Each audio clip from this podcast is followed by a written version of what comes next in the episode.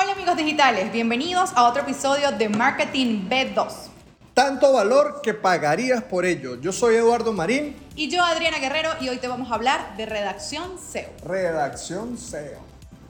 ¿Sabes qué? Hoy vamos a hablar de un tema que me encanta, me fascina, me gusta porque es lo que hago prácticamente todos los días. Eh, bueno, y que así se llama la empresa, aunque mucha gente cree que la empresa se llama así porque tiene los nombres de los dueños de la empresa o las iniciales del abuelo, las iniciales de la mamá y la tía o algo así, pero no, SEO se llama la empresa porque SEO es una técnica de posicionamiento y de eso vamos a hablar hoy.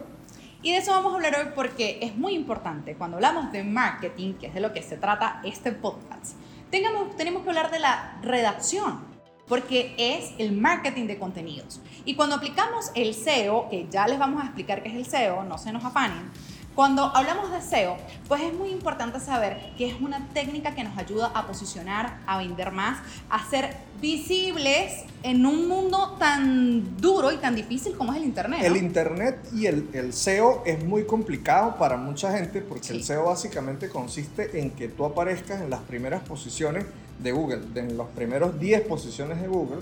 Eh, apenas la persona hace una búsqueda eh, pero si tú no apareces en las primeras 10 posiciones de Google cuando alguien hace una búsqueda, pues es como dicen, o sea, el mejor lugar para esconder un cadáver es la parte, la segunda, la segunda página, de Google. La segunda página de Google, porque en, realidad si tú no logras salir en las primeras 10 posiciones, estás eso es, eso es, un chiste eh, de quienes se optimizan. ¿Quieres esconder un cadáver y que nadie SEO, chiste SEO.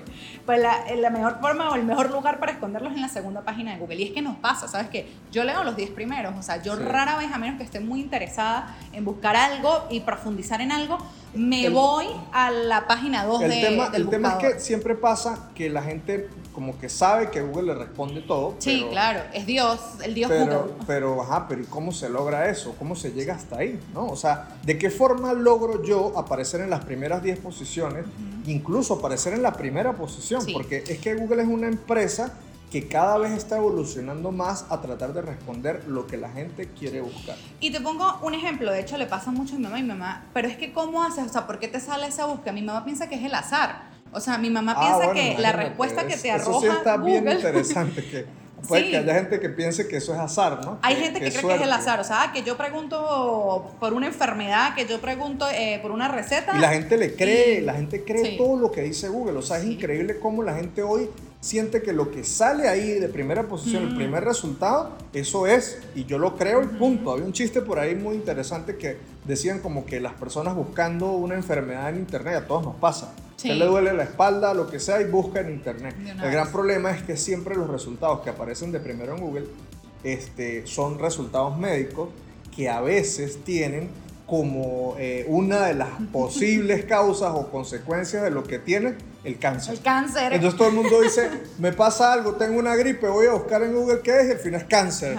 Y si te duele la espalda, cáncer. cáncer. Y si quieres cáncer, entonces todo es cáncer. No, la verdad es que eh, pues, Google ha tratado de ir puliendo todo eso para que en las primeras posiciones siempre salga el valor más relevante posible para responder a tu pregunta. El, porque el gran problema aquí está es que eh, la gente cree todo lo que sale allí, hmm. pero no sabe cómo llega a eso. Pero fíjate, y ahí pasa algo que de una vez el, que empieza a hablar del tema y el que empieza, ah, bueno, ok, no es el azar. Es, es que pues Google como que... Alguien lo decide. Alguien lo decide, ajá. ¿Quién y cómo? Y ahí es la gran interrogante que muchos empiezan a echar cabeza, no, eso es demasiado complejo. El algoritmo de Google. El famoso algoritmo de Google que la gente dice, bueno, en principio se empezó como una araña. De hecho, fíjate cómo empezó lo de Google. Google reúne, eh, o antes de Google existían unos buscadores que almacenaban una base de datos de páginas. Y entonces la gente como que escribía a ese, a ese buscador y le decía, mira, yo tengo una página de recetas de cocina y el buscador la indexaba. Ejemplo, Yahoo. Yo busqué en Yahoo. Sí, en Yahoo. y Yupi también. aquí, también. aquí también había. otra vez se me volvió a caer la cédula. otra vez. Otra vez se me volvió a caer la cédula. Yupi, yo sé Yupi. no, no, no, no. No, yo desde Yahoo. Eh, no, yo soy, soy generación Yupi. Yupi era muy buen, muy buen buscador. De hecho, me empezó a gustar más que Yahoo. Eh, Google empezó a cambiar eso porque Google dijo, ajá, ¿y qué pasa si yo busco una forma automatizada de poder realizar ese rastreo de las búsquedas e irlas almacenando, irlas clasificando? Y entonces creó lo que se llama la araña de Google, que, era, que lo que hace es llegaba, llegaba a una página, ¿ok? Revisaba la página y se encontraba con enlaces a otras páginas, los guardaba, los revisaba y así iba y entraba a esa otra y en esa otra conseguía más enlaces y así los iba clasificando. Y no era tan preciso. ¿Recuerdas la historia? Eh, es más, si me la puedes recordar, porque yo sé que un día me la contaste, pero no la recuerdo muy bien. De McDonald's. Claro, claro. Parece que. Eh, bueno, eso, es, es, como, que no lo recuerdo muy bien. Es como un mito, sí que hay, porque realmente nunca se pudo comprobar, pero di, cuenta la leyenda que eh, McDonald's, un empleado de McDonald's, molesto porque no le pagaban, se, se, fue y registró en la época en la que el .com estaba apenas empezando. Sí, que la eh, gente no, cree, no tenía no le, prestaba mucho las páginas y tal. Él fue y registró un dominio de McDonald's y empezó a ofrecer comida vegetariana. Entonces, claro, antes la araña de Google, ¿cómo hacía? Ella buscaba las páginas, llegaba, la escaneaba y había arriba unas palabras claves que decían como, por ejemplo, si esta página es de hamburguesas, arriba decía hamburguesas, comida rápida, en fin. Y, y Google se guiaba por esas palabras que la gente colocaba para saber de qué trataba la página y la indexaba. El gran problema de eso es que la gente, pues obviamente, con mala intención, este, qué vaina, que nunca falta el, el, malintencionado, el, que quiera hacer daño, el que no puede ver que el otro mundo, le mejor. En el mundo hay gente así y, y, eso es una realidad y por eso hay que cubrirse. ¿Qué pasa? La gente agarraba y ponía palabras que no eran de lo que mostraba la página. Entonces, por ejemplo, ponían comida vegetariana, y, era vegetariana y era McDonald's. O, o, o comida este, rápida y resulta que era cosas vegetarianas. Y entonces la gente llegaba a la página con una promesa de búsqueda de que era comida vegetariana y se conseguía puro contenido. Pero tú sabes que, esa leyenda puede ser cierta, porque en realidad en ese momento la araña tampoco era tan precisa. Claro, no era precisa. Y te daba muchos resultados y arrojaba muchos resultados de simplemente porque como que agarraba, ah, aquí dice este cáncer de seno. Entonces solamente como usaba esa palabra, cuando alguien buscaba cáncer de seno, te aparecía Le eso. resultados. Ese, ese, resultado que quizás lo único que sea, como por ejemplo el cáncer de seno, era lo único que había. Entonces, ahí, ahí venían todas las técnicas iniciales de SEO. Cuando nosotros empezamos a estudiar SEO, decían repita tantas veces la palabra clave como pueda en la página y con eso te vas a posicionar. Y el texto quedaba espantoso porque era como si le escribieras a un robot, como si le escribieras a... Imagínense ustedes la, la, araña de Google es como la araña de Matrix, así. Es como, no sé si ustedes vieron Matrix, que había como una araña flotando que iba y revisaba. Se te cayó la cédula otra vez. Ay, Matrix. bueno, sí, sí. De, de Con Matrix es muy vieja. Muy vieja, sí, es vieja. No, lo, no es volver al futuro. Lo reconozco, lo reconozco, pero es que estas canas no son de gratis. Entonces, bueno, eh, Google funciona de esa manera. Google es, va escaneando, pero llegó la inteligencia artificial.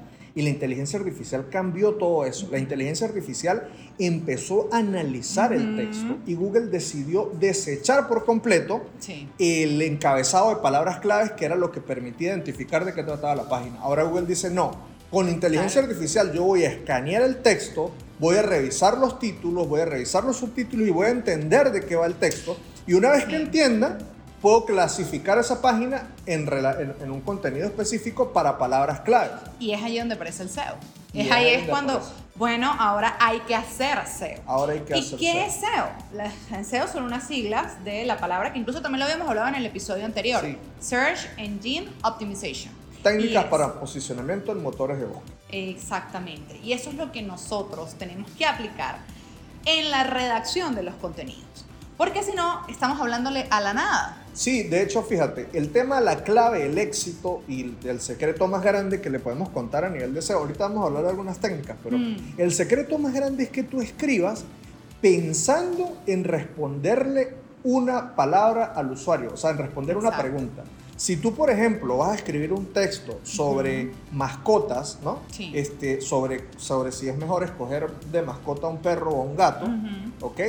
tú tienes que pensar cómo las personas buscarían eso en Google. ¿Cómo tú lo buscarías, por ejemplo? Ojo, y eso es lo que busca Google. Google lo que busca es mejorar la experiencia del usuario. Totalmente, porque es una empresa y toda empresa quiere que la gente dentro de su negocio se sienta bien. Entonces Google quiere que cuando las personas busquen algo, si quieren buscar qué es mejor entre perros y gatos para tener de mascota, Google quiere que el primer resultado mm. que salga sea el que te satisface, el que tú digas, ok, ya lo entendí, o un ejemplo, lo si tú buscas eh, receta de arroz chino. Exactamente. ¿Qué, receta te va a poner? Imagínate cuántas personas han escrito de, de arroz chino. ¿Qué puede, o sea, ¿qué puede hacer que tú redactes una receta de arroz chino y Google te ponga de primero. Yo sé qué. ¿Qué? El SEO. El SEO. el SEO. La redacción orientada a responderle al usuario. Si tú, por ejemplo, eres de los que has escuchado que el SEO es repetir la palabra clave, por ejemplo, arroz chino, arroz chino, arroz chino, por todos lados arroz chino, y que con eso Google te va a posicionar, no. Google necesita que tu texto tenga elementos que respondan a las posibles interrogantes que tenga un usuario que quiera hacer arroz chino. ¿Y sabes qué está valorando ahorita Google? Que tu texto sea humano. Humano, totalmente humano. Porque lo estaban haciendo era pensando en el robot. O sea, como que voy a hacer texto pensando en que el robot de Google llegue y diga esto es un texto bueno y lo posicione. Y resulta que el robot de Google cada vez es menos robot. Precisamente está dejando de ser robot y está evolucionando a un, nivel increíble al punto de que el futuro de, de, las búsquedas ya por ejemplo, nuestra hija no busca escribiendo. No. Sofía busca con la voz. Hey Google. Entonces, si Sofía, por ejemplo, mi hija busca con la voz, ella agarra el teléfono y ella pregunta como que, de lo que quiere ella ver, entonces ella pone, ya sabe que hunde el botón de un micrófono y le habla a Google y Google le, le ofrece los resultados en YouTube. Entonces, esa búsqueda es todavía más poderosa porque ya la persona siente que le está haciendo una pregunta a alguien. Y si tu texto no responde esa pregunta, sino lo que tienes es un título barato, mal hecho, o como perros y gatos, elección, ¿no? Te vas para la página 100 donde nadie te va a leer. No vas a salir. En cambio, si tu respuesta, si tu título, tu texto es eh, perros y gatos, ¿cuál es la mejor mascota? ¿O cuál sería la mejor mascota para escoger entre eh, perros y gatos? Pero eso lo vamos a hablar más adelante porque esos son los trucos y tips no me voy a adelantar no entonces. Te pero en conclusión, lo importante es que ustedes entiendan que para hacer buena redacción SEO, para escribir textos que se posicionen en los buscadores, ustedes tienen que escribir pensando en el usuario. Piensan en cómo, antes de escribir el texto, ustedes digan, ok, yo cómo, lo buscarías cómo yo lo buscaría, exacto. Yo cómo buscaría ese texto, cómo lo escribiría y, por ejemplo, el caso de perros y gatos, cómo, cómo escribiría una persona que quiere saber qué es mejor entre mascotas, perros y gatos. ¿Cómo lo escribirías tú, por ejemplo? Eh, ¿Qué es mejor tener como mascota, un perro o un gato? Yo lo escribiría incluso, bueno, más pequeño. El, cerebro de las mujeres es muy complejo, ¿verdad? Que es una cosa increíble. O sea, se van para todos lados para llegar al mismo lado. Yo Pero escribiría, que tengo que, hacer, yo escribiría, tengo que escribir una pregunta clara. Para perro y gato. Yo, yo, escribiría eh, cuál es mejor para más, cuál, cuál mascota es mejor, perros o gatos. Escribiría. Igual, de la forma como tú lo escribes o la forma como yo lo escriba, Google ahí lo que va a buscar es, va a entender, va a entender que yo soy una persona que está dudosa entre si tener de, mascota perro o gato. Y me va a ofrecer un resultado que va a decir cuál es la mejor opción y que yo al verlo voy a decir, epa, me responde, el me responde lo que... Y fíjate este, este dato interesante. ¿Qué pasa con, con, ok, la primera? La primera, se supone que Google dice, la primera opción es la que más va a responder. Claro, la que te da una mejor respuesta. Pero ¿qué pasa si yo escaneo y veo que no es la primera, sino la tercera opción la que me llamó la atención? La cuarta. ¿Qué pasa en ese caso? Pues de una vez Google dice, epa, yo pensaba que a esta palabra, a esta búsqueda, la mejor opción era la primera, la que le puse. Pero este usuario empezó a bajar y le dio clic, fue a la tercera. No, y a veces cuando no ocurre solo tú, sino un usuario, dos usuarios, tres, usuarios, y todos consideran que es mejor la que está. Empieza Google a decir, epa, ya va, creo que la tercera respondía mejor y empieza a subirlo de posición. Y ahí es cuando... Y empieza a subir y empieza a escalar.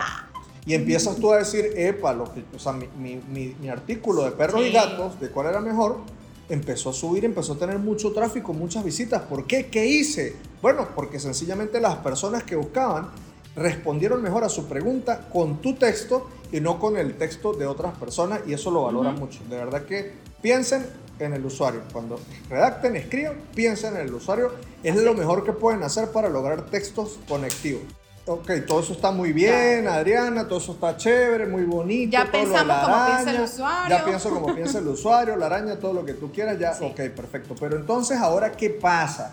¿Qué tengo que poner yo en el texto? ¿Cómo tengo que poner ese texto? Mira, es un tema que, que, es una gran discusión. ¿Por qué? Porque aquí la gente, hay gente que está acostumbrada a redactar textos sin un subtítulo. Pero mira lo que yo, una técnica que yo utilizo y de hecho es la que le recomiendo a cualquier persona que, que pues quiere escribir, incluso pues a redactores que tenemos por fuera, yo siempre les explico cómo deben hacerlo de forma acertada.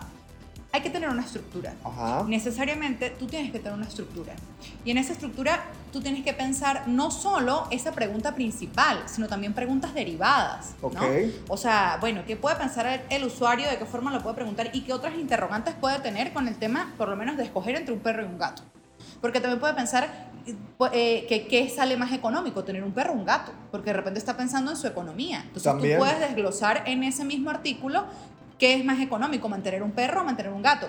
Si tú eres una persona, por lo menos que no estás mucho en casa, pues de repente te vas a inclinar más por tener un gato porque es más autosuficiente, digamos. Pero la estructura entonces. Pero la estructura entonces sería dar no solamente un solo título, sino colocar varios subtítulos. Y es allí cuando existen dos palabras eh, muy importantes en SEO, que es el H1, H2, H3, H4, H5, H6 y los H que quieres, que son los subtítulos. ¿Qué es lo que en Word Sí. El, Microsoft Word, la herramienta en la que ustedes nunca deberían hacer su hoja de vida, el Microsoft Word eh, lo llama eh, título 1, título 1, título 2, título 3, título 4, que, que básicamente lo que indica es la jerarquía Una estructura, en la que tú clasificas los títulos que al final son títulos y subtítulos que al final son el preámbulo del tema que vas a hablar en los párrafos. Exactamente.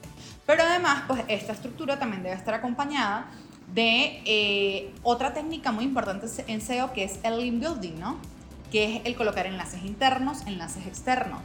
Eh, ¿Qué es eso? Para resumirlo en pocas palabras, un enlace interno es un link, un vínculo que yo coloco dentro de mi texto que nutre el texto y que redirige a una página de mi propio blog o de mi página web. Y un link externo es un vínculo, un hipervínculo que yo coloco allí en el texto con una palabra obviamente bien escogida y relacionada con el tema y envío a un tercero, que incluso puede ser una página de mayor autoridad que la mía. Puede ser una página que hable de más, de que, que, que, hable de, para que para que lo Para que lo podamos entender en lenguaje este, castellano, el título, el, el enlace. el enlace. El enlace. Imagina que tú estás... ¿Qué es un enlace? Vamos a hablarlo de esta forma. ¿Qué es un enlace dentro de un texto, porque eso genera mucha, mucha duda, la gente no entiende como que qué pongo ahí. Bueno, un enlace es muy sencillo. Imagínate que tú estás hablando de algo, se lo estás comentando a alguien, le estás comentando acerca de que es mejor eh, tener como mascota un perro, porque los perros son más amigables, porque los perros son más amistosos, porque hacen menos ruido, en fin, ¿no? Bueno, no sé si hacen menos ruido, tal vez hacen más ruido los perros, pero Tú estás hablando de los perros y le estás diciendo a un amigo, mira, yo sé de esto, y resulta que en esa conversación tu amigo duda un poco de lo que tú le estás diciendo. él, como que no tiene muy claro que, que tú tengas realmente... Que tú tengas razón, que tú seas la persona idónea para que me hables de eso. Y resulta que tú vienes y dices, al final rematas de, tu, de tu eh, explicación diciendo, esto lo leí, lo vi ayer en History Channel. Lo vi en un programa de History Channel y explicaban eso. ¿Qué va a pasar? Tu amigo de inmediato se va a trasladar a History Channel. Dice, History Channel es una, es una empresa muy famosa que habla de temas de, de, de, ciencia muy avanzada, muy, muy prestigiosa. No creo que sea mentira, ¿no? Inmediatamente tú vas a decir, es muy probable que lo que él me acaba de decir sea cierto. Entonces, ¿qué fue lo que hizo ahí él en, en otras palabras? Él estaba redactando un texto hablando sobre perros y gatos y por qué el perro era mejor y al final colocó cuando dice más información, resaltó y puso un enlace a la página de History Channel donde hablaba de eso. Esos son los enlaces. Los enlaces sirven para que tú complementes y le des un poco de fuerza al texto. Te pongo otro ejemplo de enlace. Estás hablando sobre el mismo tema de los perros, estás explicando no sé qué tal, y dices que hay una resolución, ¿ok? Que habla de, que eh, tener, eh, o hay un estudio que habla de que tener eh, como perro a una mascota eh, te ayuda a mejorar tu estado de ánimo. Tu estado de ánimo. Entonces, eh, tú estás explicando eso y la persona dice, pero ¿dónde sale eso? Y tú le vas a decir, eso sale publicado en el artículo que, que salió, ah, salió hoy en el Nacional, en el Diario Nacional. Ok. En la página 4. Búscalo que ahí aparece. Tú no estás, fíjate, tú no estás... Aparte me estás indicando que investigaste, ¿no? Que no tú no estás citando o sea, tú no estás leyendo en ese momento el documento, ni estás leyendo el estudio, simplemente lo estás mencionando y dices dónde lo pueden ubicar. ¿Qué pasa? Tendrá que la persona ir, si quiere ampliar la información, hacer clic. tendrá que ir al periódico, buscarlo, revisarlo y ponerse a leer. En ese caso, en los textos sería igual. Estás hablando de lo del estado de ánimo con los perros y de pronto te das cuenta que al final hay un enlace ¿no? que dice eh, estudio de la Universidad de Washington. Y entonces al hacerle clic vas a ese artículo y lees el contenido. Entonces los enlaces sirven para esas dos cosas, sí, Para eso. O para complementar el contenido, ¿verdad? O para darle autoridad a lo que tú estás diciendo. Y esas dos cosas son demasiado poderosas. y las valora muy bien Google, porque Google, está diciendo, tú no eres una persona egoísta. O sea, tu, texto envía a otra página web con libertad, que eso es lo que quiere, de hecho, Google, que la gente navegue por el Internet. Totalmente. Entonces, mira, tú además le estás dando valor agregado a tu contenido. Exactamente. Y, y entonces quieres, estás nutriéndolo, estás dando más información. Y es allí cuando Google dice, hey, esta gente es generosa, esta gente informa, esta gente eh, para crear ese texto investigó y, e incluso utiliza soportes de páginas que tengan autoridad o gran valor. Eso, eso es muy valioso lo de y, Y luego en la estructura está eh, una parte importante que, es la de los títulos. Sí, pero nos está faltando algo súper importante, la palabra clave. Mm, claro, eso es muy importante, la, selección de la palabra clave. En cuanto a la palabra clave, que eh, creo que es incluso uno de los aspectos más importantes del SEO, si bien es lo que ya hablamos de pensar como está pensando quien hace la búsqueda, también es buscar eh, herramientas que hay para búsqueda de palabras claves. Hay herramientas gratuitas, hay herramientas pagas que nos sirven para poder determinar esas palabras claves y variantes de las palabras claves. No solamente una sola palabra, sino colocar variantes, colocar sinónimos. Anteriormente no era importante, o sea, no, no, en realidad como que la gente buscaba mucho el tema de sinónimos, sino una sola palabra clave y ya pero ahorita tenemos que investigarlas, Por hacer un estudio de La gente tiende a pensar que un artículo que, cuyo título sea, eh, o, un artículo en el que tú vayas a hablar de qué es mejor para mascotas entre perros y gatos, la palabra clave es perros y gatos. Exacto. ¿Por qué no es perros y gatos? No diga que es perros y gatos, no se equivoque, no es perros y gatos. La palabra clave no es perros y gatos porque en ese artículo no están hablando de los perros y gatos en general. En ese artículo se está hablando de qué es mejor entre los dos. Claro, de qué mascota. Entonces, ¿cuál sería la palabra clave de un artículo que yo vaya a escribir sobre qué es mejor mascota entre perros y gatos? ¿Cuál sería? La palabra mejor mascota. Mejor mascota. Entre perros y gatos. y, la palabra perros y gatos sería eh, una palabra complementaria. Sí, una complementaria, una palabra complementaria. Entonces, una vez que tú seleccionas la palabra clave, redactas el título, ¿ok?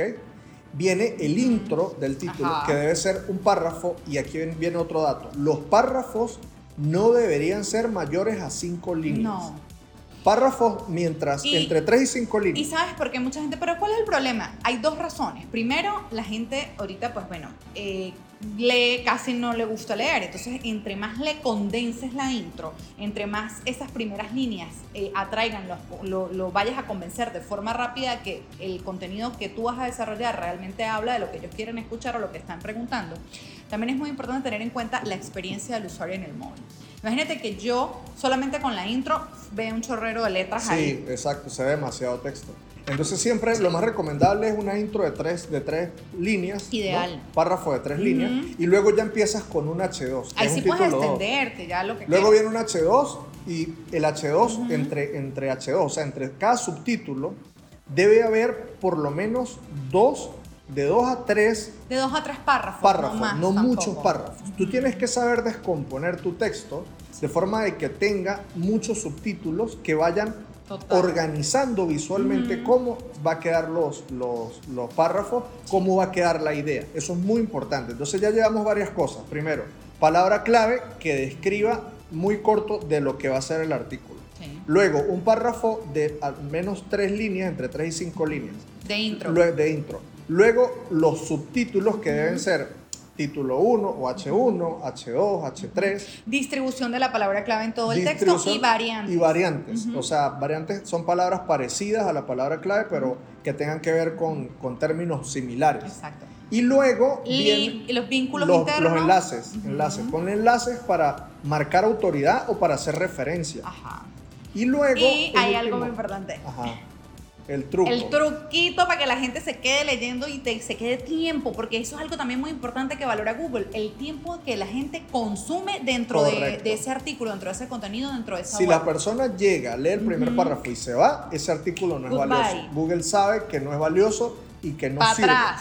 Si, no la, vas a aparecer si la persona ingresa, se queda, lo consume, lee bastante, quiere decir que le sirvió y le respondió lo que buscaba. Y eso es genial para los resultados de búsqueda. Entonces, pero ¿cómo hacer para retener a las personas ahí? ¿Qué, ¿Qué podemos hacer? Dos tips rapiditos. Ajá, primero, coloca un video. Un video que sea interesante al final, un video interesante sobre el tema. Ah, pero entonces tengo que ponerme a grabar un video, a ponerlo... No, no, no, no, no, no. ¿Y para qué existe YouTube? Ah.